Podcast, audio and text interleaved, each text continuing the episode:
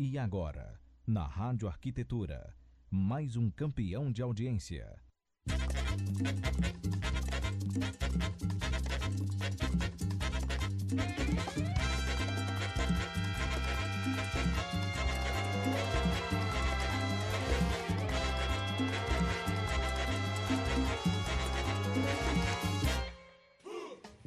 Muito bem, Rádio Arquitetura, Rádio das Mentes Criativas, 13 horas e 51 minutos, entrando no ar mais uma edição do programa 10 para as duas aqui pela sua Rádio Arquitetura.com.br. Lembrando que o 10 para as duas é um oferecimento da Redecore, nossa mega parceira na produção e disseminação né, e reprodução do nosso conteúdo aqui na web, você acompanhando através do nosso site em radioarquitetura.com.br, também através do aplicativo CX Rádio e também com imagens pelo Facebook.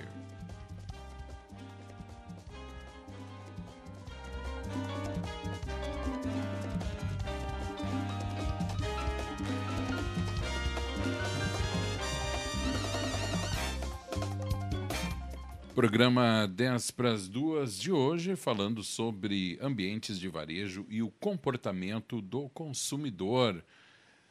Participação dos nossos convidados Marcelo Benetti Corrêa da Silva, arquiteto, professor e pesquisador da UX, também arquiteta Suelen Beber e a administradora Juliana Mate. Apresentação do programa, arquitetas Gladys Killing e Daniela Engel. Lembrando que você pode acompanhar o nosso programa, aliás, pode participar do nosso programa pelo WhatsApp 51982119741 e também pelos comentários no Facebook. Começando o programa, vou começar aqui chamando a nossa querida Gladys Killing para já entrar aqui na nossa tela. Olá, Gladys. Gladys está com tá com teu microfone mutado, Gladys. Está no mudo aí. Só tirar. Não. Vamos ver a Gladys. Aí, agora sim. Olá, você. Olá, boa tarde. Okay, agora? Agora tá tudo certo. Boa tarde, Alexandre. Tudo bom? Tudo ótimo, Gladys. Uh, tudo ótimo. Tudo ótimo, né? Tudo, tudo, ótimo. tudo muito bom. A Dani, pelo jeito, está atrasada. muito frio também, né? É, muito frio, muito frio. Aqui não aparece para vocês, né? Mas eu tô encasacado da cintura para cima, tô com calça de abrigo, tô com aquecedor nas pernas e mais o meu gatinho que resolveu se enrolar nas minhas pernas para se aquecer também. Então, tô, tô bem. Não, eu vou dizer que eu, tô, eu tomei a liberdade hoje de trazer minha pantufa para o escritório.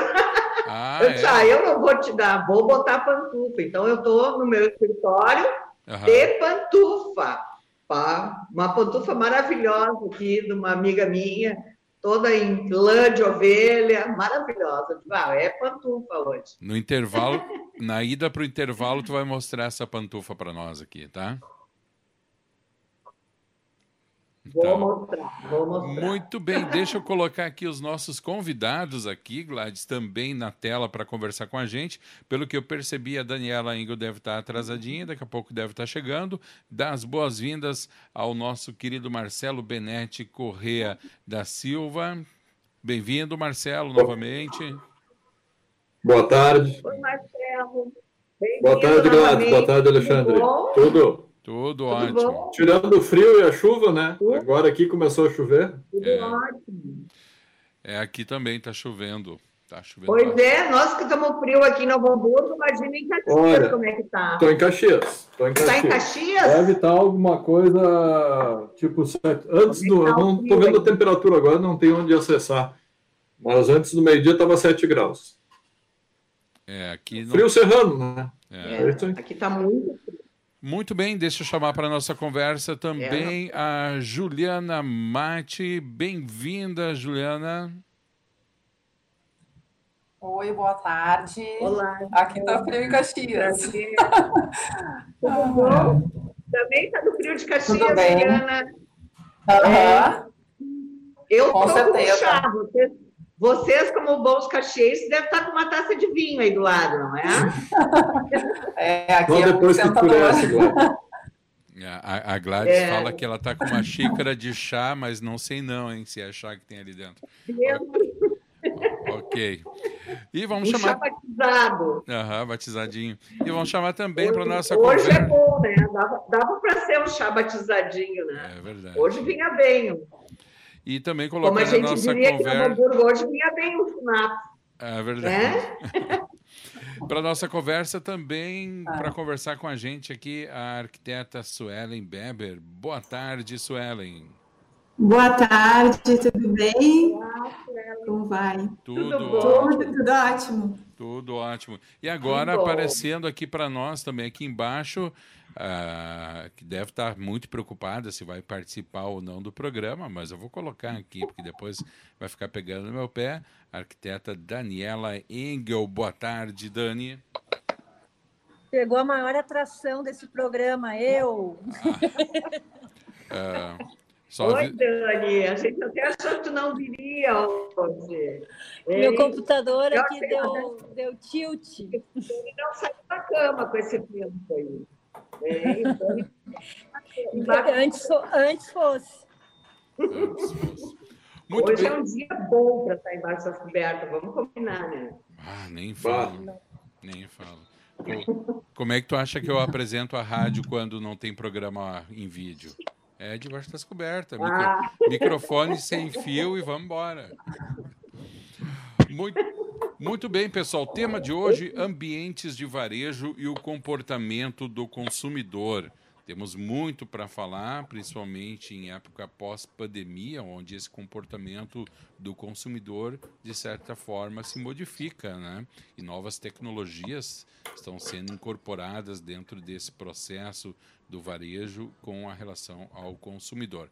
Passo a bola aqui para Gladys Killing e para Daniela Engel comandar o programa e eu volto para avisar no momento que formos para o intervalo.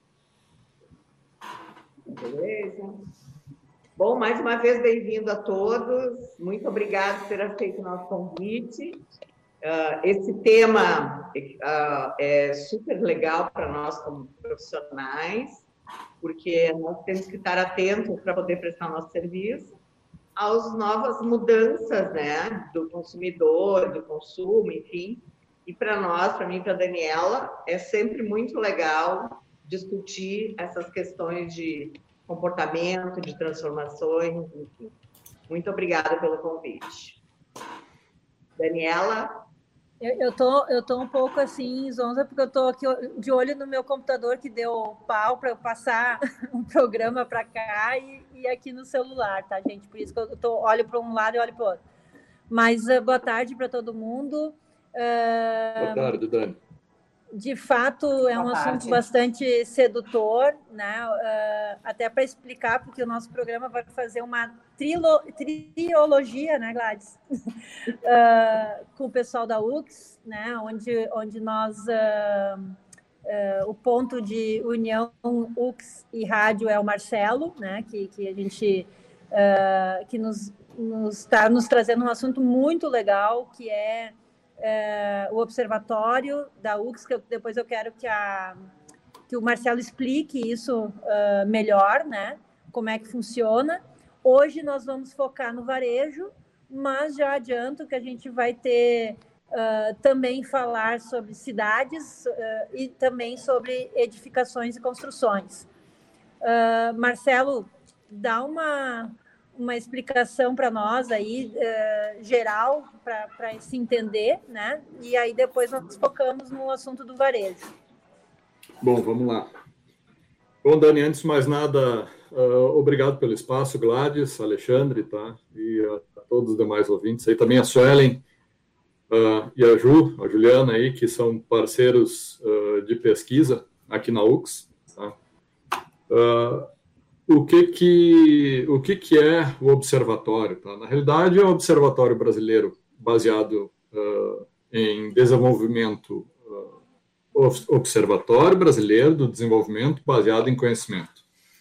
Esse é o nome tá dessa plataforma que ela está vinculada ao PPGA da UX tá? Que é o programa de pós-graduação uh, de administração em nível de mestrado e doutorado da UFS, da onde surgiu ou foi uh, capitaneado esse trabalho pela professora Ana Fachinelli, tá? que é quem coordena o laboratório e o observatório, tá? Uh, e qual é a função do observatório? É uma função princípio, assim, que eu acho que é o, é o, princípio de tudo, tá? Que é fazer com que a nossa região se desenvolva. Tá? Mas se desenvolva baseada em conhecimento. Ela é uma plataforma que busca disseminar tá? a pesquisa aplicada uh, para o setor de produção, tá? seja ele de serviços, transformação, enfim. Uh, é um trabalho que começou a ter funda seus fundamentos no início dos anos 2000. Eu participo desde 2009. Tá? Uh, sou um dos coordenadores aqui da, da, área de construção e cidades sustentáveis, da qual faz parte o tema de hoje, tá? que é exatamente o comportamento do consumidor e o varejo, algo que surgiu como interesse tá, uh, do setor de pesquisa, uh, exatamente analisando o comportamento de consumidor no mercado. Tá, eu sou uma pessoa que vem, eu sou arquiteto, sou urbanista, eu venho da produção de edificações. Tá? Por muito tempo trabalhei com a área de qualidade tangível, ou seja, qualidade normativa. E desde 2009 comecei a perceber que era fundamental que a gente entendesse não só uh, os critérios normativos, os requisitos normativos para desenvolvimento uh, do ambiente, tá? Uh, enfim, das construções, mas também era fundamental que a gente compreendesse melhor o comportamento do consumidor. Porque no final das contas, quem faz o seu julgamento, quem gera uma opinião, e quem acaba potencializando os negócios é o consumidor no momento que ele experiencia aquele produto ou serviço, tá? naquele ambiente onde esse produto e serviço é entregue a ele. Seja ele uh, um supermercado, um posto de combustível, uma vinícola, tá? uh, sei lá, uma farmácia, mas qualquer que seja o ambiente, tá? que isso é muito interessante para o arquiteto, a gente precisa se apropriar desse tipo de informação tá? para poder ser mais efetivo tá? com relação ao desempenho dos negócios, com relação ao desempenho dos projetos, para que esse projeto fique mais em conformidade com aquilo que o cliente está esperando, tá? e que, que, isso é uma ciência. Tá? Então, assim, a gente conseguiu juntar um pouco daquelas ferramentas lá de análise de pós-ocupação da engenharia da arquitetura, e a gente começou a relacionar com o comportamento do consumidor, trazendo construtos e a teoria do marketing, a teoria da administração, para nos ajudar a compreender tá, como que se poderia medir, tá, algo que hoje a gente já está conseguindo com sucesso, que é medir desempenho e eficiência dos espaços com relação aos negócios tá, que ali ocorrem. Eu vou abrir um pouco o espaço também para a Suelen, para a Juliana, para que elas falem, viu, uh, Dani, porque senão, se tu me deixar aqui, eu vou ficar falando eu só e não vou, não vou dar porta dos outros, tá? Eu, o caminho é longo. Bem pensado, Marcelo. Vamos deixar as, as gurias falarem um pouco, muito bom, mas muito boa a, a Suelen, a Suelen participa já faz um bom tempo, tá? Uh, também com pesquisa aplicada e começou no setor do mobiliário. Ela pode dar a declaração dela aí, falar um pouco sobre ela também. Su, então, vamos lá. Primeiramente, boa tarde, muito obrigada pelo espaço, pelo convite. Eu sou arquiteta, formada pela UX em 2012, o Marcelo foi meu orientador, né? Hoje nós somos colegas, pesquisamos e trabalhamos junto no, ali no doutorado e no observatório na UX. É, eu comecei a, a pesquisar no TCC de arquitetura, então foi um desafio que o Marcelo lançou para mim, porque ele já, já vinha trabalhando com pesquisa, porque na época eu trabalhava numa empresa, numa indústria moveleira, e a empresa que eu trabalhava ia fazer um, um novo projeto de, de construção de, de, um novo espaço, né? uma, uma nova fábrica. E eu comecei a me questionar como é que ia ser esse projeto, né? Vi o projeto, enfim.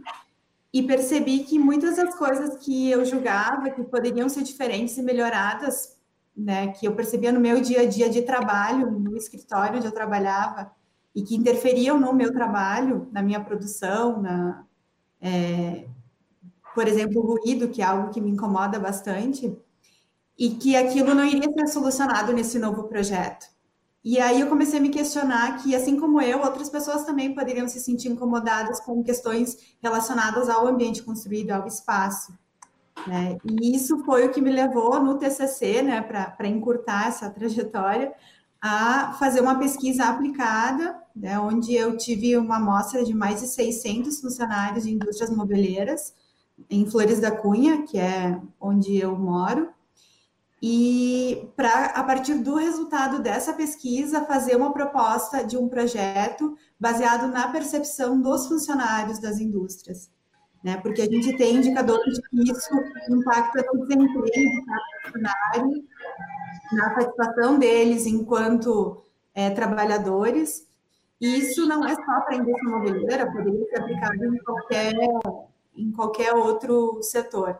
É, foi assim que a gente começou, a partir dessa pesquisa com a indústria, a levar esses conceitos do ambiente construído para outros setores. É, então, ali nós trabalhamos com é, vinícolas, trabalhamos com postos de combustível e envolvendo uh, os consumidores, né? então, o comportamento também do consumidor.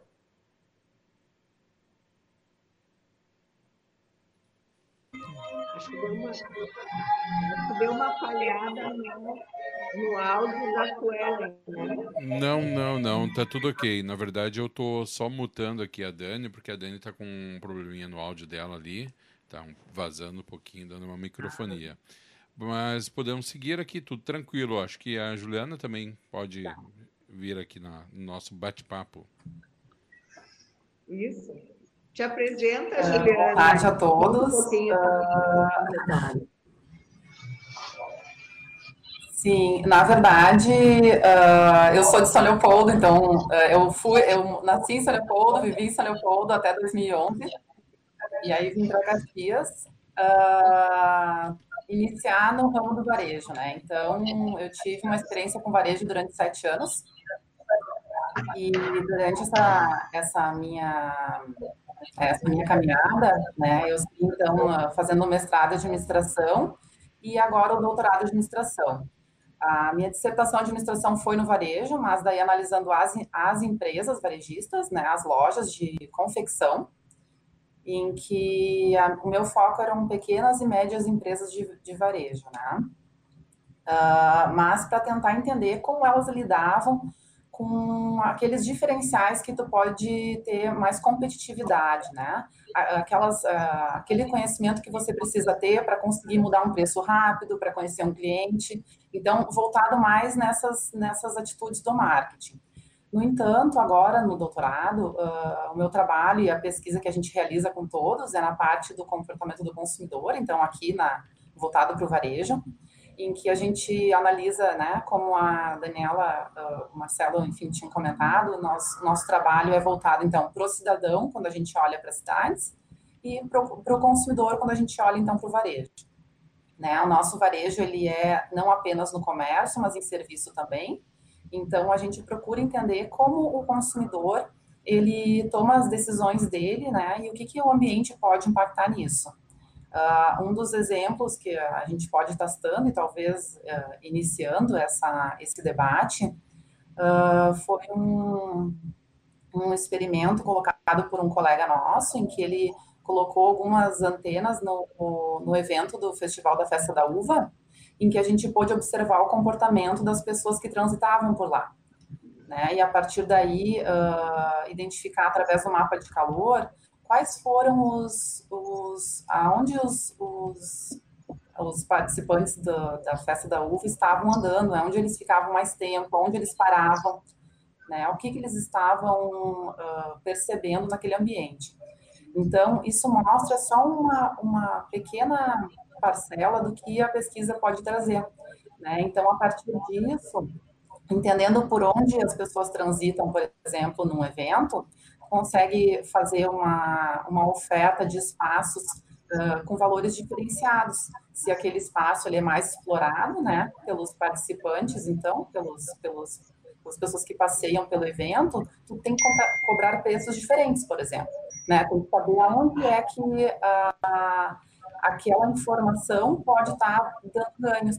E ao contrário também, espaços que não são tão utilizados né, pelas pessoas que passeiam pelo evento, eles devem ter um valor menor, ou devem ser estimulados para que as pessoas transitem por todo, todo o pavilhão, né, durante uma feira. Só apenas dando um exemplo. Aí também tem, nós temos exemplos de tudo feitos no varejo, e o Marcelo pode estar falando mais a respeito. É, assim, ó, é, esse experimento aí, que é o experimento de um dos nossos colegas aí, que é o Myron, tá? É, é um experimento que tu consegue identificar o ponto e o lugar onde os frequentadores de um determinado espaço geram preferência, tá? De parada, é, de percurso, tá? A gente poderia interagir com esse tipo de, de ferramenta, identificando e inquirindo ao, ao ao respondente, enfim, à pessoa que tivesse acesso uh, via celular aos pavilhões, a gente poderia estar identificando a temperatura, a pressão, uh, por meio digital, tá? em tempo real e relacionado diretamente ao percurso que a pessoa está fazendo. Isso é uma forma da gente monitorar uh, o pós-ocupação da construção. Né? Então, assim, a gente tem um projeto, a gente sugere uma configuração, uma funcionalidade para aquele projeto, e a partir de um monitoramento, que pode ser em tempo real, como disse a Juliana, aí está trabalhando com um sistema com beacons aí, uh, mas também a gente pode ter uma fotografia tá, de alguns extratos de uh, consumidores com relação à usabilidade daquele espaço. Né? Ou seja, se aquele espaço realmente está tendo utilidade que se esperava, que o projeto pensou e que uh, dedicou uh, àquele setor, mas que daqui a pouco o cliente vai acabar mudando essa, essa, essa lógica. Né? Então, o motivo de, de se estudar o consumidor no espaço onde ele experiencia a compra tá, e o produto é um pouco dessa ciência que a gente chama de servicescapes, ou experiência do, do consumo, tá? Uh, levando um pouco dessa, dessa referência do tangível tá? que é o espaço construído como ele está, um modo que pode potencializar o negócio do empreendedor, tá? ou pode potencializar o negócio uh, da empresa. Tá? Tem, por exemplo, assim, algumas parcerias que a gente uh, tem já faz um, um, bom tempo, que é com uma rede de postos, em que se avalia desde uh, da localização até a segurança, a entrada em pista, o atendimento, tá? a configuração da loja, enfim, da loja de, de, de conveniência, impactando no faturamento de pista. Tá? Então, assim, a gente tem eh, variáveis mediadoras, assim, que são bem interessantes para os negócios, tá? que são mediadas pelo espaço construído, tá? ou por determinações que vêm do espaço construído. Me, me parece que o, que o grande segredo né, uh, se a gente for ver como tendência, buscar uh, soluções baseadas em dados é o que a gente tem falado em marketing, fala em arquitetura, uh, né, é, é uma, uma tanto que vocês já estão nesse assunto há mais tempo, mas eu acho que o desafio é interpretar esses dados, né, para cada segmento que a gente estiver falando, e, e em tempos como o nosso, que nós estamos vivendo agora, que o comportamento está, não digo mudando, mas acelerando tendências, né, uh, na sua grande maioria, é, é muito importante, eu imagino, num negócio focando em varejo, que é o, que é o tema de hoje, uh, para montar estratégia, né, dar uma diretriz, tanto como uma estratégia de, de, de produto, como uma como a, a, de que é o foco hoje também que é dentro da arquitetura o que, que a gente como como vai se comportar né o, o varejo o, o, seu negócio a sua loja uh, usando esses dados como como parâmetros. Então, é, é, por aí Dani, né? pensa assim Dani tá? Tem algumas situações que a gente encontra tá que a gente começa em analisando o comportamento do cliente, o espaço, uh, vou dar um exemplo aqui de vinícola, tá? Uh, o espaço em que a vinícola ofertava e oferta para o seu visitante, tá? como uma experiência de consumo, experiência de varejo, para ter contato com o produto.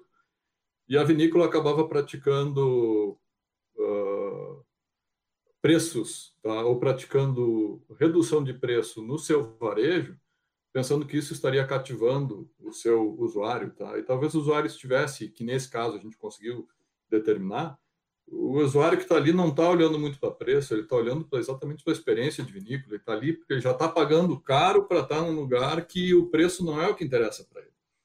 Tá? E também não é o lugar da vinícola ficar trabalhando com preço, porque quando a vinícola baixava o preço, diminuía a percepção de imagem de produto, a imagem de marca da vinícola e, inclusive, a imagem de espaço da vinícola.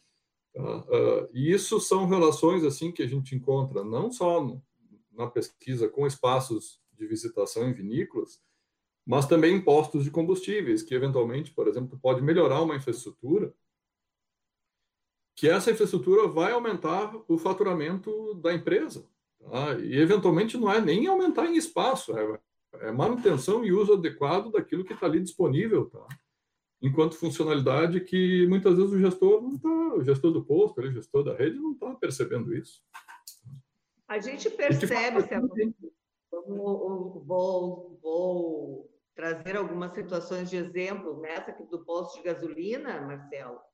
A gente hum. percebe que a gente está viajando, uh, muitas vezes o posto de gasolina não, não é pela gasolina que a gente vai, né? Nós mulheres, por exemplo, aí entra uma, um, um dado, a gente vai muito em busca de um banheiro limpo, de uma, de uma prestação de serviço, de melhor qualidade. E isso, os postos, se a gente for pensar em evolução, a gente sabe que eles foram se adaptando, né? Quem viaja de carro, uh, vamos pegar até a praia, não precisamos ir longe, né? Vamos pegar até Santa Catarina, tu acaba mapeando uh, no teu trajeto as tuas paradas, uh, digamos assim, nos postos que tu confia. Isso vira então, cultura da família, né, Gladys? Tá, vamos parar no ponto lá. Tá? Isso, uh, isso é bem, isso é bem importante, Gladys, o que tu está colocando, porque é uma das questões que a gente percebe na pesquisa, só para exemplificar como é que funciona, a gente está falando em dados, falando na pesquisa, né? Mas como é que isso é aplicado na prática. Né? Então, todas essas pesquisas que nós fizemos, continuando no exemplo dos postos de combustível, é, elas são aplicadas com um questionário, né, onde tem diversas questões relacionadas ao ambiente construído, então, é, configuração do espaço, a funcionalidade, a aparência, é, e outras questões que podem, então, estar direcionadas mais ao preço do produto, é, enfim, isso depende de qual que é o objetivo da pesquisa, mas sempre englobando o ambiente construído. Então, e a gente percebe que o, o produto gasolina, né, a pista de combustível, é uma coisa e outra coisa é a loja de conveniência, os demais serviços que aquele local oferece. E aí, o banheiro é um dos principais uh, pontos, digamos, críticos para um posto.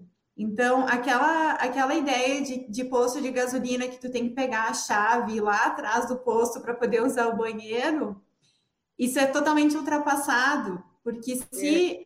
Se os gestores se identificassem ou percebessem que uh, tu oferecer esse tipo de serviço é uma oportunidade de estar oferecendo é, outros serviços, inclusive da venda da gasolina, independente do preço que ela seja, porque é como tu comentou, Gladys, a gente não está buscando às vezes não vai abastecer num lugar porque está mais barato ou porque é de uma bandeira específica. A gente vai porque precisa parar para comprar uma água, para usar o banheiro, enfim. E aí tu vai mapear esses locais que oferecem esse tipo de serviço. É, então, é, isso, isso é muito interessante e tem um impacto bastante representativo, porque nós fizemos medições anteriores foram feitas reformas em alguns postos e uma medição posterior, então uma nova coleta de dados e comparado os dados uh, antes da reforma e pós-reforma. Uh, e isso também batendo com, com os resultados financeiros. Né? Então, quanto que aquele posto faturou a mais depois da reforma. E isso é, é, muito interessante porque todos tiveram, não lembro agora, Marcelo, qual foi o percentual? Foi 20%?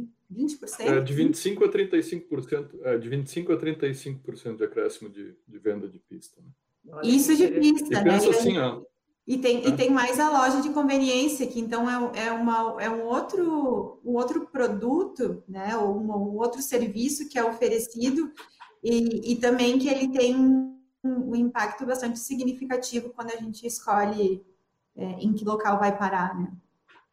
É, é importante avaliar também que aumenta um ambiente adequado, Dani, aumenta o tempo de permanência do consumidor dentro do ambiente. Tá? Então, assim, um bom banheiro que para muitos uh, negócios de varejo, tá, supermercados, mercados e outros, uh, enfim, uh, outros negócios, tá, entendem o banheiro como um custo, apesar de ser uma necessidade. Tá? A gente vai lá, pega um código de obra e diz, ah, não, tem que ter um banheiro para tal coisa. Mas se o banheiro for usado de forma estratégica, não só para satisfazer necessidade fisiológica, tá? mas também como um lugar que seja adequado, que vá ser seguro, tá? que vá ser limpo, tá? Uh, isso muda a imagem do espaço na cabeça do consumidor. Uh, e isso faz também com que o consumidor permaneça mais tempo naquele local. A consequência disso é aumentar o consumo. É, vocês então, foram muito é, felizes em, em, em, trazer os postos de gasolina de estrada, porque, de fato, acho que o que tu menos te preocupa é com o preço da gasolina, né? Te preocupa com uma estrutura limpa e, e, e organizada, enfim. Então, mas não é o mesmo critério para abastecer dentro da cidade, é outro critério, né? É outro critério, porém também ele é determinante, porque dentro da cidade tu pode ter outras necessidades que tu precisa resolver, como, por exemplo, tirar um dinheiro num caixa eletrônico que tu uhum. tenha no, dentro de um posto de gasolina. Então, esse tipo de questão e também nos traz um direcionamento para o futuro que a gente vai enfrentar quando os carros forem mais elétricos do que a gasolina, né, combustível, enfim. Então, que esses postos também eles terão outras funções, né? E, e isso já é algo que a gente já consegue uh, identificar no comportamento do consumidor. Então, o que, o que, que ele busca, o que, que ele precisa quando ele para num posto? É que realmente ele possa ser um centro onde ele consiga encontrar diferentes serviços que não só o combustível. E, e isso para entender um pouquinho, Suelen, trazendo, o funcionamento só para complementar. Pode falar. Fala, Ju. Pois é. Não, só queria complementar a questão também uh, que você estava comentando dos postos, né? Uh, dificilmente, depois que tu usa o banheiro, tu, tu se sente constrangido se tu não consumir então, é. a gente, como consumidor, ela, a, gente, a gente estabelece, na verdade, uma relação de troca, né? Tu me proporcionou um banheiro, então agora eu vou ter que proporcionar uma venda. E a gente acaba abastecendo naquele posto também, mesmo que o combustível seja um pouquinho mais caro, porque a gente não vai utilizar aquele banheiro e depois abastecer 10 quilômetros na frente. Né? Então, geralmente, essa, esse ganho, esse ganho que existe com o banheiro, ele acaba se estendendo a todos os tipos de serviços, né? Vamos agora trazer para um outro contexto. Quando, quando, quando a gente tem um filho, quantos, quantos pais não decidem por um restaurante que tem um espaço kids? Né? Por quê? Porque eu quero ficar mais tempo lá e para isso eu preciso ter mais recursos. Então, o, o espaço uh, infantil, quando se tem uma criança, tu acaba ficando mais tempo e conseguindo aproveitar mais aquela, aquele, né? Vamos falar num restaurante, tu consegue aproveitar mais aquele tempo. Quando tu não tem esse espaço, tu acaba ficando menos tempo, né? Então, ele, o banheiro, ele é um dos, dos, dos serviços adicionais, mas um espaço que seria outro, né?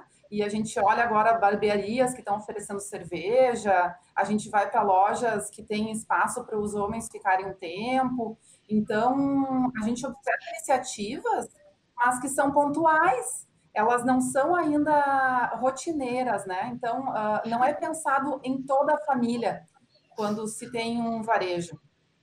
Ô, Juliana, tu me fez lembrar uma história minha, cômica, né? Que eu, eu tenho uma pessoa muito próxima a mim, quase mora do meu lado, assim, na minha cama, quase, que foi numa barbearia porque oferecia cerveja e cortou o cabelo. Daí, a forma que ele voltou quando cortou o cabelo é sem comentários, a cerveja estava boa. É. cabelo todo. Emoção, emoção. A cerveja estava ótima, corte sem comentários. O que não tinham explicado para ele é, é, o que... É, o que tu falou, a sedução foi, foi por outro lado, né? Era uma, a gente brinca porque era uma barbearia em Garopaba que estava abrindo, assim, início de veraneio, sabe? E, e eles estavam aprendendo de fato a cortar o cabelo, mas oferecer cerveja, né? É, o, o, que não, o que não tinham avisado é que o barbeiro também estava bebendo, né? Isso tem que deixar é, claro. Né? Era uma ele também, ele, ele, Mas só, só dando meu pitaco em relação, ainda voltando duas casinhas em relação ao banheiro, né? Dos postos de gasolina. Eu acho que o outro polo disso também é importante, né? que o polo, um polo é ter o ambiente adequado, né? É, chama, mas a pessoa que não se importa tanto com preço, mas mais com conforto. Agora, o outro polo de não ter um banheiro adequado, para mim, com filhos, é algo determinante para nunca mais voltar naquele posto de gasolina. Não volto, não volto. E não me sinto compelido a, a, a usar, utilizar um banheiro que não esteja em condições a comprar no posto. Muito pelo contrário eu saio de lá indignado e penso, não volto aqui nunca mais. Eu acho que tem que ter esse cuidado. Acho que a sociedade pede isso, né? Não, não dá para desassociar uma coisa da outra.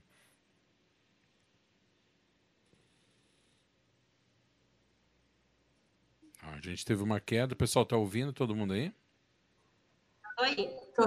Ah, então tá. Não, que teve aqui, o pessoal foi caindo, acho que foi aqui na conexão, mas agora voltou. Mas era isso aí. Pessoal, agora são 14 horas e 27 minutos. A gente tem que fazer um intervalinho, tá? É bem rápido o intervalo. Antes de ir para o intervalo, uh, mandar um abraço para o Rodrigo Benetti Elvanger, tá na escuta. Também. Qual meu parente? É, uh El... Rodrigo. Helena Marcon. Abraço, Rodrigo. Helena Marcon Arquitetura.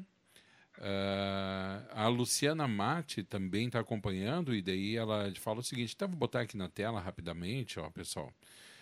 Ela diz o seguinte: ó, locais para recarregar o celular em shoppings, Olha. diz ela. Né? E hoje é fundamental, né? não tem como a gente imaginar ficar sem o celular à disposição. Muito bem, agora são 14 horas e 28 minutos. Pessoal, eu vou mutar vocês aqui, deixar ainda na tela, tá? Pra... Opa, eu vou pedir aqui, pronto. Mutar aqui o pessoal. Agora são 14 horas 28 minutos. A gente vai para o intervalo aqui no 10 para as 2. 10 para as 2 de hoje, conversando sobre ambientes de varejo e o comportamento do consumidor. Nossos convidados nesta tarde de quinta-feira, o arquiteto, professor e pesquisador da Universidade de Caxias do Sul, no Rio Grande do Sul, Marcelo Benetti Correa da Silva, também a arquiteta Suelen Beber e a administradora Juliana Mate. 14 e 29, pessoal que está no Face fica com a gente aqui na tela, né? E acompanha também as nossas propagandas. Então, dois minutinhos aqui, em dois minutinhos estamos de volta. Você está conectado na Rádio Arquitetura. O programa 10 para as duas é um oferecimento de Redecore. Rádio Arquitetura tem o apoio institucional da SET Experience e Plena Madeira Design.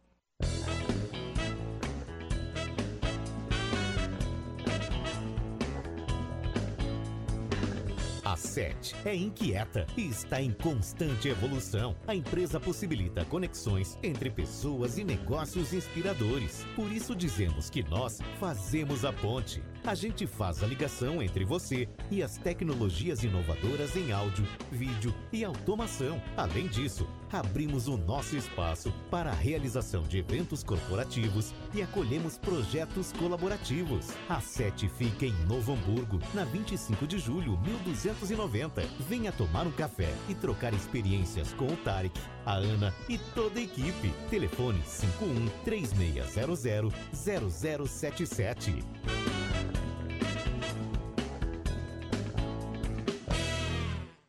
Não saia daí, daqui a pouco estamos de volta.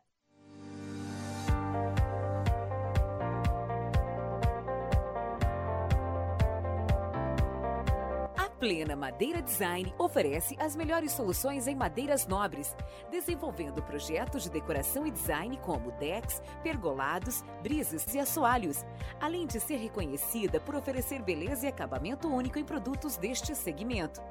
A Plena se tornou especialista em projetos desafiadores que primam pela inovação, design e elegância. Traga seu projeto que a Plena Madeira Design executa. Fone 5135 4213 84 plenamadeira.com.br. Fique agora com o segundo bloco do programa.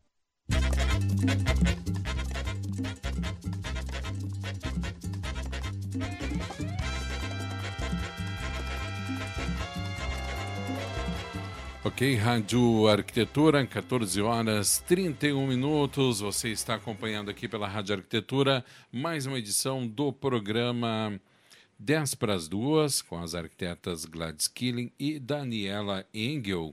Lembrando que você, querido ouvinte, pode participar do nosso programa fazendo perguntas aos nossos convidados pelo WhatsApp 51 98211 9741 e quem nos acompanha no Facebook também pode mandar ali pelo chat do Facebook. Você que está na rádio aí e quiser nos acompanhar, vem aqui para o Face que estamos ao vivo é, com a nossa transmissão no Facebook.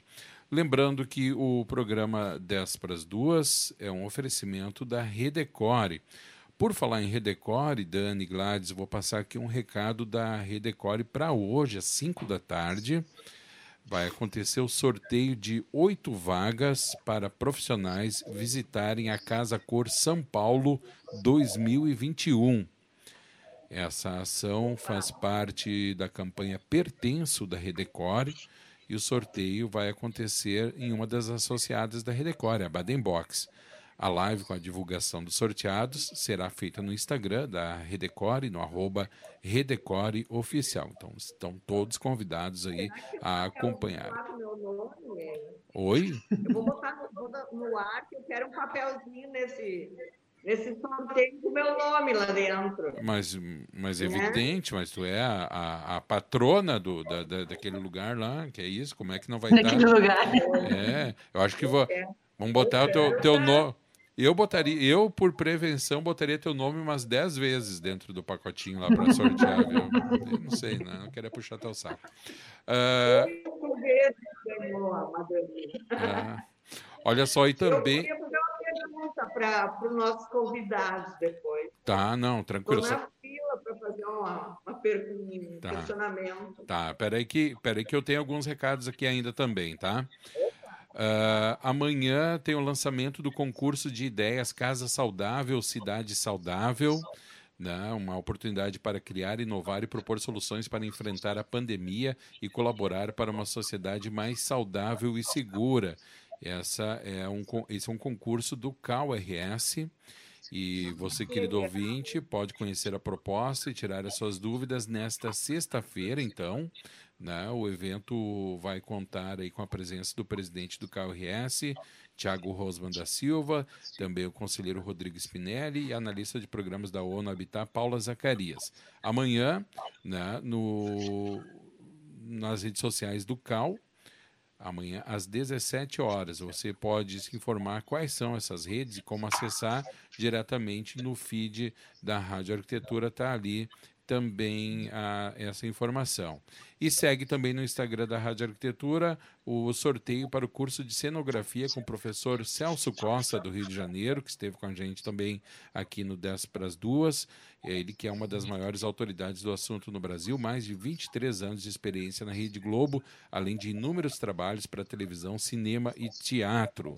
Então, entra lá no Instagram da Rádio Arquitetura, no arroba Arquitetura Rádio, e aí você tem todas as instruções para concorrer a uma vaga totalmente gratuita para esse curso online do professor Celso Costa, ele que aí tem uma série de trabalhos para a Rede Globo e também para outras emissoras de televisão. Eu tenho aqui para falar também as cidades que estão conectadas com a gente no programa, mas vou deixar para o final do programa para a gente fazer os agradecimentos. Gladys, está na ficha 01 contigo aí? Ah, ótimo. Então, vai lá. Eu queria conversar, comentar com vocês uma.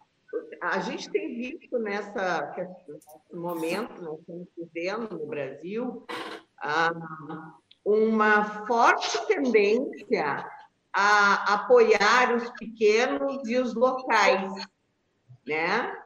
Eu, eu particularmente, uh, sou super defensora disso, né? Tenho procurado nessa pandemia buscar conseguir os pequenos e dos locais justamente para uh, apoiar né, a retomada da, da economia.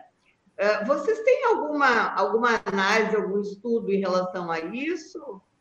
Se isso é uma tendência, falando em métrica ou alguma coisa mais científica, né? Eu tenho meu feeling, mas vocês já estão trabalhando em cima disso, dessa análise comportamental? Essa seria ô, ô, Gladys, assim, ó, uh, tem, tem uma parte uh, do observatório que lida com cidades, tá? que é exatamente quando a gente faz com que o cliente da cidade seja o cidadão. Tá? Uh, e ali tem uma, uma ciência que a gente chama, que é a ciência da, da vizinhança, tá? A Suelen já trabalhou, a gente já fez algumas coletas, não estamos fazendo nesse momento em Caxias do Sul. Tá? Mas a gente tem uh, uma análise da percepção do cidadão com relação a essas infraestruturas de centralidades que são bem estruturadas. Eu vou deixar um pouco a Suelen falar um pouco sobre isso, tá? Uh, mas todo e qualquer estudo da Covid eh, eu vou dizer assim, ó, a gente está dando start agora, nesse mês, tá, com novas coletas buscando entender o efeito uh, da pandemia no comportamento do consumidor. E, e por que só agora? Tá?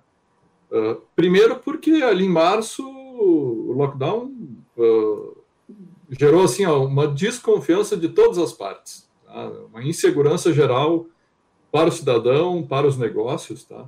Agora que a gente percebeu que a economia está começando a acomodar ou achar caminhos novamente, né, de relacionamento nessas mudanças, agora a gente começou a replicar, uh, uh, ou seja, voltando, nós estamos voltando a, a questionar e a, e a tomar dados dos cidadãos e dos consumidores Uh, exatamente, primeiro por uma questão de respeito e por entender que não era o momento da gente começar a fazer coleta logo depois ali em março, abril. Né? E, e, agora, uh, vou passar um pouco para a Suelen ali, que ela vai abordar esse assunto um pouquinho mais a fundo, da centralidade, sabe, do, das vizinhanças uh, de uma localização, porque elas são bem importantes, tá? elas são determinantes aí na satisfação e na qualidade de vida percebida do cidadão. Su? Sim, então a gente estava até conversando sobre isso hoje de manhã, né? Essa questão de, de mudanças do comportamento, e eu até citei como meu exemplo, né? Faz quatro, quatro meses que eu não vou para a universidade, né? que a gente está trabalhando de casa, e quando eu voltava da universidade, era um momento que eu passava no supermercado ou na farmácia, onde eu tivesse que passar, fazia minhas compras e vinha para casa. Como eu estou em casa, o mercado que eu ia anteriormente, que era um mercado maior, eu não estou mais indo, eu vou no mercado que é próximo à minha casa e que eu consigo ir a pé. E esse comportamento, eu acredito que não seja só meu, ele se replica com várias pessoas, e também por esse incentivo que tu mesmo comentou, Gladys, das pessoas, de, de, de a gente apoiar os pequenos, né, apoiar quem está no bairro, apoiar, apoiar quem está mais próximo, uh, e não tanto as, as grandes redes que teriam talvez mais condições de, de sobreviver né, economicamente no, no, nesse cenário que a gente se encontra. É, eu acredito que seja uma tendência, sim, mas claro, essa é uma. Isso não, não só eu acredito, a gente já tem algumas é, pesquisas, artigos que falam nisso, que é o desenvolvimento de, das centralidades urbanas. Então, de, por exemplo, tu ter dentro de uma cidade, tu ter vários bairros que são uh, pequenas centralidades e que as coisas se resolvem dentro desse bairro. Então, nós tivemos uma pesquisa no ano passado com junto com o projeto do Viva Cidade, que foi o Viva São Pellegrino, que é o bairro de Caxias do Sul, e nós aplicamos uma pesquisa, claro que foi num cenário anterior, se fosse hoje, talvez a gente teria uh, outros resultados até reforçando esses comportamentos, mas que as pessoas que trabalham e moram no mesmo bairro, elas têm uma tendência a ser mais feliz com a vida na cidade, uh, utilizar menos o carro, andar mais a pé, mais bicicleta, enfim, ter comportamentos que fazem com que a pessoa fique mais no, naquele entorno próximo, né? E isso faça com que os negócios aconteçam, os serviços sejam utilizados nesse entorno mais, mais próximo. Então, eu acredito que seja uma tendência, sim, a gente ter o fortalecimento dos bairros enquanto enquanto setores de, de oferta de serviços, né, sejam dos mais variados, né, seja o exemplo do supermercado ou farmácia, qual, qualquer que seja. Legal. Mas como, como o Marcelo comentou, a gente não tem ainda uma coleta disso, porque nós sempre faz, as nossas coletas elas sempre uh, eram em loco, né? A gente vai nos locais, vai nas ruas, nas praças, né? Dependendo de cada contexto que seja a pesquisa, ou no supermercado, ou no posto de gasolina, enfim, a gente faz essas coletas em loco. E agora, com, com esse cenário atual, a gente tem que voltar isso para uma coleta mais é, online também, né? E aí ela modifica um pouco. De entender uma coisa do trabalho de vocês. É, essas coletas que vocês se referem, uh, eu queria entender o universo que ele atinge, né? De, vamos dizer, como números, e, e se ela é, vamos dizer assim, eu tenho uma marca, uma loja, uma rede, alguma coisa, e eu vou uh, contratar vocês, e aí vai ser direcionado essas coletas em cima desta contratação, ou vocês vão coletando e daqui a pouco eu apareço com um perfil que vocês conseguem responder uh, já com uh, me dando, podendo provavelmente fortalecer alguns pontos, mas se já tem um banco de dados que daqui a pouco serve para muitos tipos de negócios. Ju, não sei se tu quer falar disso. Uh, eu, eu, posso complementar. Uh, quando a gente fala em pesquisa em cidades, a gente está falando do tá. cidadão. Tá. Né? Então, as pesquisas elas são realizadas cidade a cidade e é feito um pareamento, assim, uma... A, a, a gente tem que ter uma proporcionalidade das pessoas que vivem, por exemplo, em zona rural, nas que vivem mais no centro da cidade, mulheres, homens, escolaridade. Então, a renda, né? Isso tudo é levado em consideração para poder estimar, né? Quando a gente olha, por exemplo, uma pesquisa do IBOP, né? Eles, eles, eles pesquisam duas mil pessoas para dar um retorno sobre uma pesquisa que eles dizem que é nacional. Por quê? Porque existe um teste estatístico por trás, né? E da mesma forma a gente trabalha com essa mensuração. A gente trabalha com a estatística, né?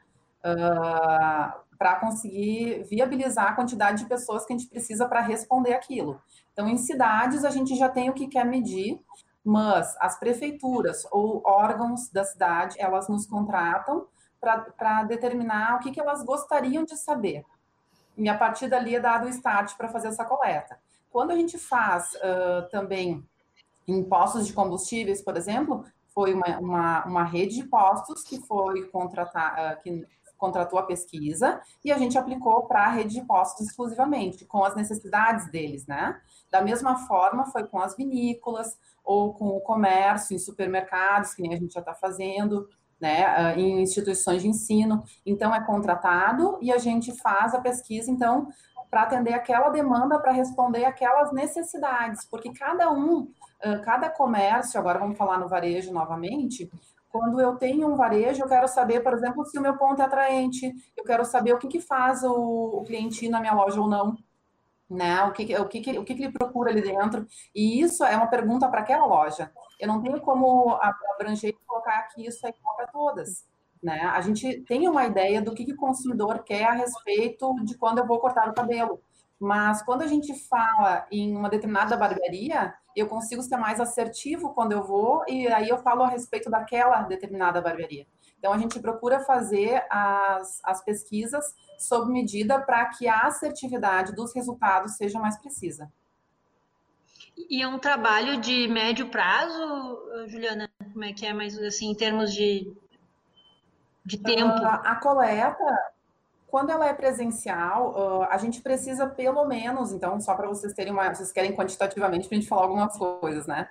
Uh, a gente procura coletar pelo menos 200 pessoas. Tá? Abaixo disso, a gente não pode dizer que é preciso, a ponto estatisticamente de representar algo. E tem que ser 200 bons questionários, bons que a gente fala. Não é aquele que respondeu tudo sim, ou aquele que respondeu tudo não. Né? Então, todos esses a gente também faz uma limpeza nos dados para que fique realmente aquelas pessoas que, que estatisticamente a gente fala em casos válidos, né? Então, existe um teste para a gente ver se as pessoas não responderam tudo a mesma coisa, uh, se elas responderam algo muito incoerente, né? Então, esses testes eles são tirados e aí dos, dos válidos a gente tem que considerar pelo menos 200 a 250 casos, é o que a gente pelo menos coleta. Então, quando a gente coleta, a gente procura coletar 500, 600, 700, né?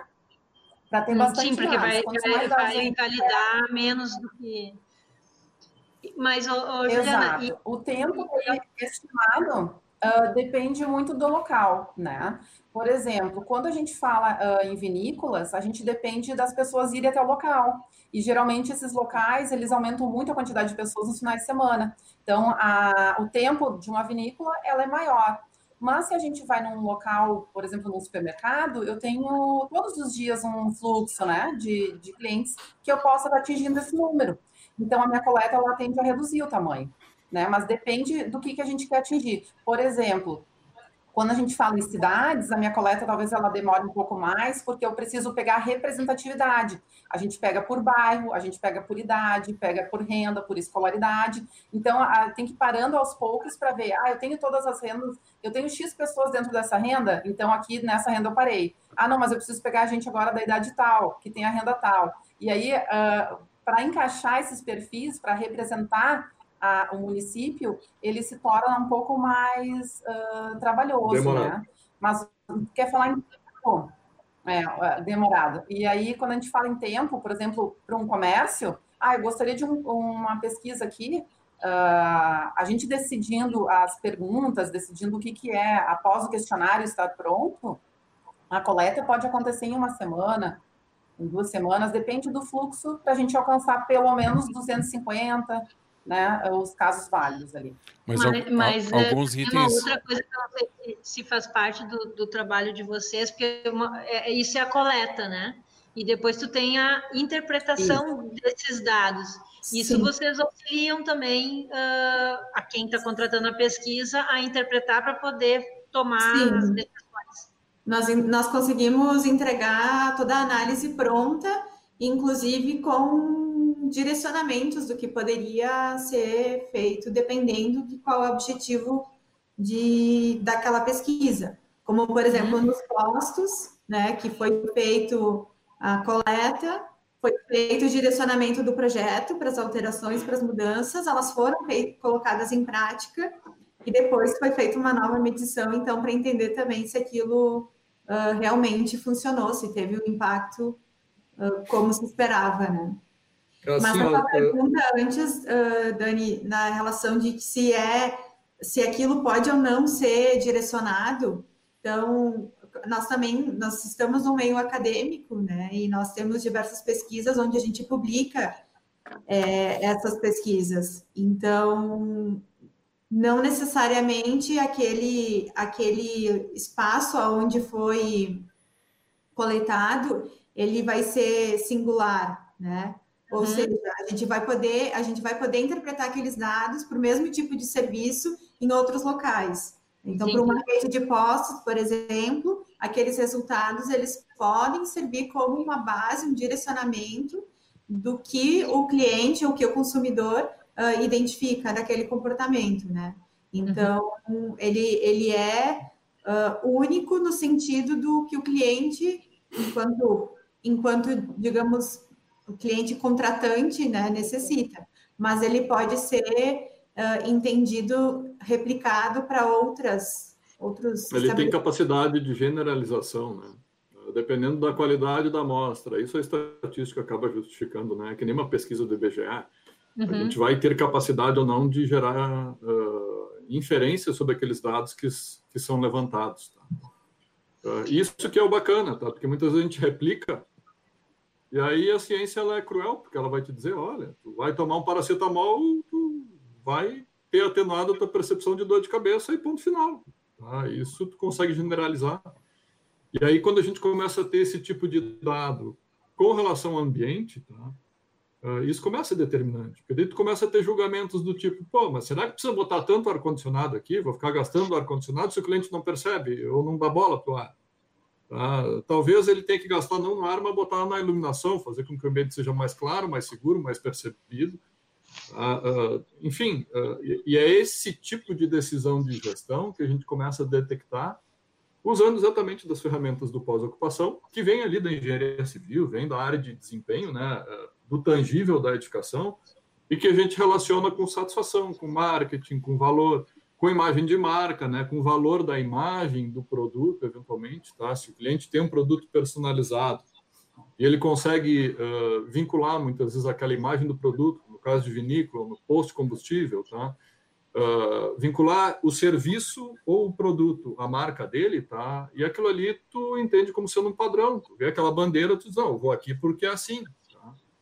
Uh, isso, quer queira, quer não queira, é uma forma da gente trabalhar com uma padronização dos serviços entregues ao consumidor. Tá?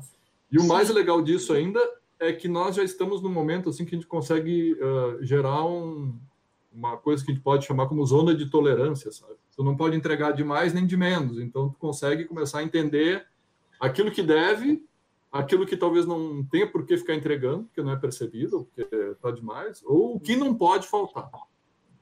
É, eu, eu, queria trazer dentro disso aí, Marcelo, uh, uh, assim como a gente trouxe exemplos do banheiro no, no, nos postos, né, é como, como uma consequência, vamos dizer, do, do, do comportamento de pessoas, se a gente consegue trazer mais alguns exemplos dentro do varejo, por exemplo, dentro de um supermercado, né, de percepções que está que tá se tendo de, de mudança de comportamento, de confirmações de comportamento dentro de um, de um supermercado, né? Uh, uh, desde uma divisão de, de, um, de uma separação de nichos de produto. Uh, de gôndola, apresentação em gôndolas, é... tá?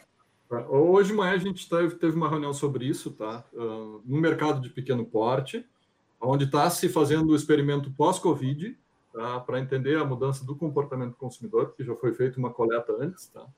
Uh, e tem alguns uh, fatores que são determinantes assim das pequenas lojas. Tá? A iluminação é fundamental, tá? a segurança visual. Tá? E, aí tem um dado que também, a iluminação não quer dizer que ela tem que ser uma iluminação uh, muito alta, ter uma grande quantidade de, de lux Tá? Na realidade, a gente uh, tu tem que mensurar conforme muitas vezes tu, o preço do teu ticket lá no caixa, conforme uh, uh, o tipo de consumo naquele lugar, daquele extrato de, de consumidor, né? E eu vou falar de pequena loja, não só do mercado de varejo de produtos de primeira necessidade, mas também da loja de conveniência, por exemplo, no posto, tá? que tem essas variáveis que a gente tem que começar a entender que eventualmente elas não são. Uh, existe um more, assim, tá? Um costume dizer, não, olha, a, loja de conveniência tem que estar sempre com ar-condicionado ligado, bombando. Não, não tem que estar. Uh, a iluminação na gôndola e no supermercado tem que ser a mesma? Não, não tem. Tu tem que pensar numa iluminação que seja para o produto e muitas vezes não para o ambiente, tá? Uh, para que tu consiga ser mais efetivo no desempenho do negócio. Então, a, a, própria temperatura de cor da iluminação tem diferença. Tá? Tem estudos aí já que têm demonstrado que uh, a cor da luz que a gente usa, ela é determinante do cliente eh, por um certo tipo de produto, tá? Uma classe de produto, ele adquirir ou não. Tá? Aí vai dos vegetais, vai uh, desses produtos processados, chocolate, enfim, bolachas e outros. Né? Uh, e isso é que a gente busca entender. Tá? E gerar, obviamente, informação robusta para que o gestor lá do posto, do, do, do, do mercado, enfim, né, da loja de conveniência, para que ele possa decidir em cima de dados que são determinantes, não em cima do eu acho.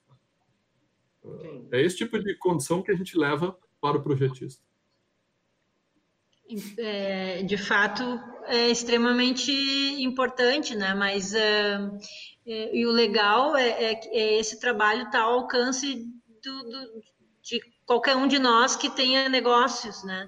É, é uma coisa viável, imagino, uh, ter acesso a, a, dados, se tu não vai pegar alguma coisa específica, tu também pode usufruir desses dados mais genéricos, pelo que eu estou entendendo, porque vão ser uh, publicados, certo, Suelen? Sim. Sim, é, os sim. efeitos são publicados, tá? Eu acho importante também a gente citar isso, tá? Como isso. Uh, uh, a gente não publica os dados por questão de confidencialidade do cliente. Tá? Isso é sim. por uma questão de contrato, isso não é, não é informado. Mas os efeitos, sim. Tá? Por exemplo, o cidadão num bairro com uma centralidade tem, uh, sei lá, um nível de felicidade aumentado com relação ao que não tem todos esses serviços ali uh, um posto de combustível que tem uma infraestrutura mais adequada, uh, de serviços ao consumidor que seja mais segura, melhor iluminado, ele tem uh, uma capacidade de permanecer mais tempo no posto, o posto vai faturar mais. Tá? O que antes muitas vezes era entendido como um, um custo para um operador de posto, ou mesmo de supermercado varejo, que é o banheiro, ele é estratégico para que a pessoa vá lá e permaneça mais tempo. Entende? Porque ela fidelize não só pelos produtos que ela vai lá consumir, mas também pela experiência de consumo que ela está tendo naquele ambiente. Tá? E, é, e, é, nesse controle que a gente busca uh, agir. Tá? Exatamente tentando variáveis que são intangíveis, muitas vezes não são muito fáceis de serem entendidas, né? Uh, e que são compreendidas pelo consumidor e geram atitude no consumidor. Tá? Então, assim, se tu consegue conduzir isso de forma efetiva em prol do negócio, todo mundo sai ganhando. O consumidor vai sair mais satisfeito e o empreendedor também, né? E, e Marcelo, uh, para quem estiver nos assistindo hoje, uh, tiver interesse no trabalho de vocês, como é que como é que faz isso? Por onde entra? Olha, uh, sugiro. Fazer uma propaganda. É, não, fazendo a propaganda, tá? Sugiro acessar o PPGA da UX, tá? O Observatório. Uh, a gente também já está dentro das redes sociais aí, tá? Uh, e, enfim, eu não estou com o telefone da UX aqui, Ju, não sei se alguém pode me ajudar aí, Ju, Su, só para participar para eles aí. Tá? O número do PPGA lá. Deixa eu conferir aqui, porque eu não tenho ele de cabeça. Mas entre em contato com, com, a, com a UX direto, PPGA, Programa de Pós-Graduação em Administração da UX, que lá está o Observatório de Cidades, tá? Fazendo parte ou, desse... ou conosco também pelas redes. Né, pelas redes sociais, aí. nome, se não tem... O mbcsilva.ux.br, tá? Uh, o teu, não sei isso, Ju, declarem aí os, os e-mails aí. O meu é beber.suelen.gmail.com ah, é o telefone, o telefone.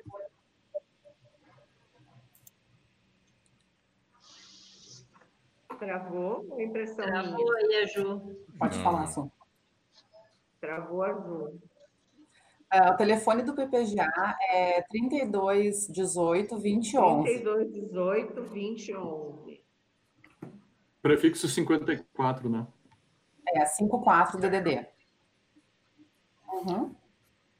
Se não tiver ninguém lá, uh, sugiro entrar em contato ou com a UX ou diretamente conosco, né? A gente tem o no Facebook também tem o canal, o, a conta, né? E nós estamos também fazendo agora uma, um, um, canal dentro do YouTube, então uh, logo, logo a gente vai ter outros canais de acesso nessa, nessa parte remota, porque não sei se tem alguém agora nesse momento atendendo o telefone, mas eu sei que na UX sim, tá? Na UX vocês vão conseguir contato.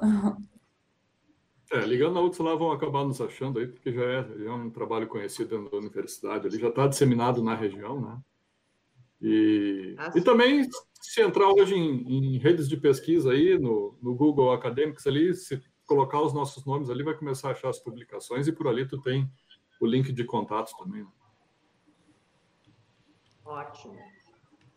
Não, eu acho que cada vez mais para os empresários serem assertivos, tem que trabalhar em cima de dados, né? E muitas vezes nós, como vamos projetar, às vezes a gente exerce esse papel dentro do, dentro de um feeling, né? Dentro de uma experiência profissional, principalmente quem trabalha com comercial, né? Uh, arquitetura comercial, acaba desenvolvendo um certo feeling, mas é, digamos assim, questionável, né? Não é. Então, acho que assim, é. o arquiteto ter, a, a, digamos assim, uma ferramenta que possa auxiliar o desenvolvimento de um projeto assertivo também é uma coisa interessante. Então, como é bom para todo mundo. Né? Exatamente, sugerir muitas vezes para o cliente, olha, quem sabe a gente analisa isso né, de uma forma um pouco mais extensa. Né? Se for uma rede, por exemplo, eu acho que, e agora com essas mudanças comportamentais, eu acho que cada vez mais isso se torna necessário. Né? Diminui o risco nas decisões, né, Gladys? Tá? Tu é mais preciso com relação às tuas atitudes ali de investimento, de projeto. Tá? Uh, é bom para todo mundo. O arquiteto, é projetista, urbanista, sabe, o cliente, todo mundo sai mais feliz porque tu está trabalhando em cima de certezas e não de eu acho ou acho é. que é assim, ou, enfim. A gente fala é. muito em só complementando, a gente fala muito em análise de risco nas empresas hoje, né? Não. E se a gente for falar em termos de desenvolvimento de varejo, e, e, tu errar ou acertar, isso sim é análise de risco também, né? Sim. Tu pode deixar, digamos assim, perder toda uma. Falando em rede, falando em franquia, por exemplo, né? Isso é muito, muito comum acontecer de tu simplesmente, olha, não deu por quê, né? Qual foram os erros da, do processo? E eu acho isso extremamente interessante é, a gente deu alguns exemplos aqui, eu queria, me veio na cabeça vários exemplos né, de transformações de consumo ao longo dos anos, né? E às vezes elas são tão rápidas uh, e o varejo demora para perceber, né? Sim. Nós temos aqui na nossa região, por exemplo, uma região calçadista, né? Uh, vocês têm as vinícolas, vocês têm o moveleiro, então, todos esses, esses uh, conceitos, a, a, gente percebe que, às vezes, o, o varejo demora muito para tomar uma atitude. Para reagir. E, e, aí, eu não sei por que, eu não estou vendendo, né? Não, mas peraí, né? não, não parou para analisar. Isso eu acho uh, extremamente importante, né? A gente vê muita coisa que já nasce fadado ao, ao fracasso, justamente porque não foi feita uma análise uh, criteriosa sobre isso, né? Então, da minha parte, eu acho muito legal que vocês estão fazendo isso. Acho super interessante, acho de uma aplicabilidade. Eu, o que eu acho mais importante assim, ó, é de uma aplicabilidade muito grande principalmente no nosso país, que ainda nós não estamos acostumados a ter essa. Uh, trabalhar em cima de dados concretos, né? Eu acho isso super importante. Tomar Gladys, de bases concretos. Eu já recebi o, sin, o sinal aquele, sabe aquele sinal de. Do chefe? Sinal. Na cabeça? Ele já é. ameaçou tirar a gente. Estou sendo ameaçada aqui nos bastidores, impressionante. Ai, ai, ai, ai. Tu vê que eu nem tiro, nem tiro o olho da tela, né? Eu consigo olhar um canto aqui e outro ali, tá vendo? Na... Tá rindo, Alexandre? Eu estou vendo um canto aqui que nós estamos a uma hora e quinze minutos. Está dentro do prazo, Alexandre. Como dentro do prazo, ô, Gladys? Ô, Gladys. Como dentro do prazo? O programa tem uma hora de duração, tu me fala que uma hora e quinze é dentro do prazo.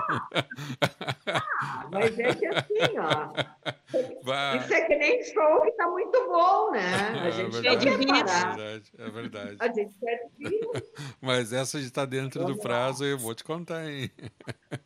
Não, não, mas o papo está muito bom. Acho que o assunto, a, a questão de pesquisa e estatísticas, ela é fundamental, né? É para determinar, como o Marcelo falou, falou, e evidentemente a Juliana e a Suelen concordam, uh, o investimento das empresas e também dar um norte para as mudanças, né? Porque a pesquisa ela não aponta só o momento atual, ela, é, ela pode ser uma pesquisa que aponte tendências, o que é, às vezes é muito mais, mais do que o momento atual, né? Quem quer largar na frente tem que estar tá por dentro do que é tendência Sim. e apostar. E daí a aposta na tendência ela tem que ser baseada em, em dados científicos e não empírica, né? Então é, é um trabalho bem, bem importante. E com certeza a gente teria muito ainda para discutir. Eu, particularmente, teria uma pergunta para fazer para o Marcelo, mas a gente vai acabar se estendendo, porque você falou. Não, mas em... pergunta, Alexandre. Tu é o diretor que te manda. Pergunta. Não, se eu perguntar e se estender demais, isso vai ser usado contra mim nos próximos programas. Eu sei. Eu, eu sei como é que a coisa. Mas eu estou aberto a novos convites aí, viu, Alexandre? ótimo, ótimo. O UX aí, tá, tá na área do Observatório do Conhecimento, está disponível né? Nós, não, podemos, a... nós vamos anotar nossas perguntas para os próximos programas. É que, é que a minha curiosidade é que é a seguinte: é, se fala bastante em iluminação né, dentro dos ambientes como algo que atrai ou muitas vezes até faz com que o cliente se afaste, né? E propositalmente, às vezes, também, se precisa de uma rotatividade, a gente sabe que a iluminação também é importante nisso, mas o, o, meu interesse é muito em relação à, música dentro do, dos ambientes, né?